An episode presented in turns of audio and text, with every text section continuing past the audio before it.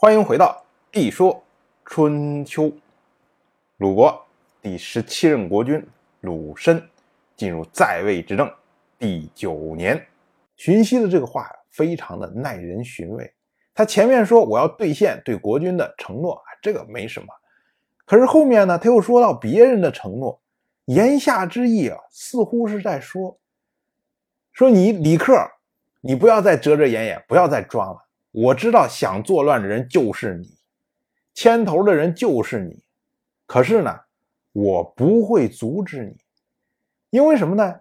因为我对国君有承诺，可是你们可能对于三公子当年也有承诺的，所以我去完成我的承诺，你们去完成你们的承诺，我们互不相干，这么个意思。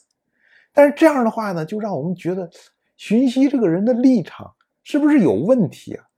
之前晋轨珠托孤的时候，荀息说：“我要报以忠贞。”那晋轨珠想要的忠贞，不就是说你要保护西岐，你应该是不惜一切代价的打击他的对手？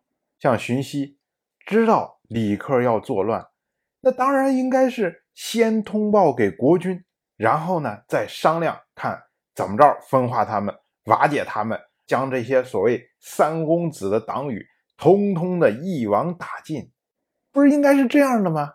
你怎么能够说，哎，你们想作乱，你们自己去作乱吧，我不阻止你们，但是我也不支持你们，这成什么了？哎，这个呀，我们就要看荀息他所理解的忠贞是什么。他之前说有利于公家。知无不为，这是忠。那么有利于公家，就是有利于公室，有利于公族，有利于国家。但是不是有利于西岐哦，这个大家要注意，这中间是有区别的。因为荀息非常的清楚，西岐是因为晋轨珠晚年的时候倒行逆施，硬推上来的。人选，那么西岐不只是在晋国缺乏广泛的支持，西岐在晋国积累了大量的怨恨，大家都会认为申生为什么自杀呀？就是因为西岐。重耳夷吾为什么被赶走啊？就是因为西岐。所以这么样一个人待在晋国国君的这个位置上，这对晋国是好事吗？像三公子、党羽这些人。他们把西岐给推翻掉，对晋国不是好事吗？所以在荀息脑袋里面认为未必呀，有可能把西岐推翻掉，然后选一个大家都支持、都拥护的，能够让晋国国内普遍和解的这么样一个人做国君，可能这才是符合于国家利益的呀。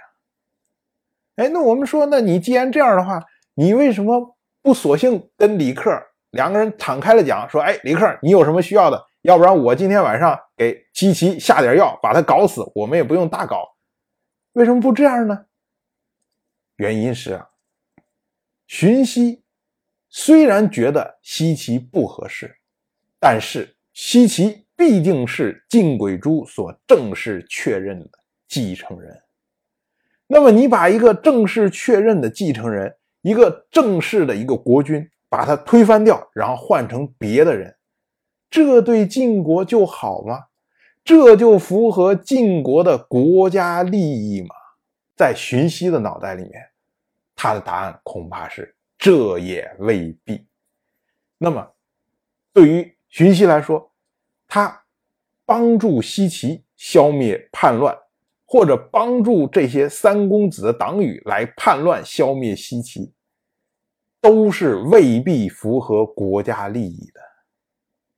那他想尽忠，他想报以忠贞，他报给谁呀？所以对于他来说，他实际上是处在一个非常大的困境之中。哎，我们说了，这个忠心不知道忠向谁，那么真呢？他说：“供奉先君之灵，侍奉当朝之君，皆不受猜疑，这是真。我要以这个报给西岐。那么，怎么才能做到死去的国君这些在天的神灵和活着的国君都不猜疑他呢？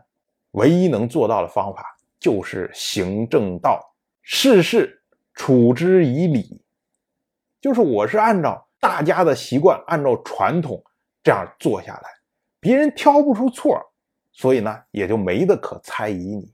而重信守诺。既是正道，又符合传统和习惯，所以呢，荀息就选择了守护他的承诺。也就是说，当大义我确定不了，我不知道什么是大义，不知道该支持哪一个的时候，那么我就走自己的小的道义，完善我的道德。我做出了承诺，那么我就要兑现承诺。我说要以死相报。那么我就要去殉死，这就是荀息的报以忠贞。当然，我就这么一说，您就那么一听。感谢您的耐心陪伴。如果您对《一说春秋》这个节目感兴趣的话，请在微信中搜索公众号“一说春秋”，关注我。您不仅能得到《一说春秋》文字版的推送，还可以直接和我互动交流。我在那里等待您的真知灼见。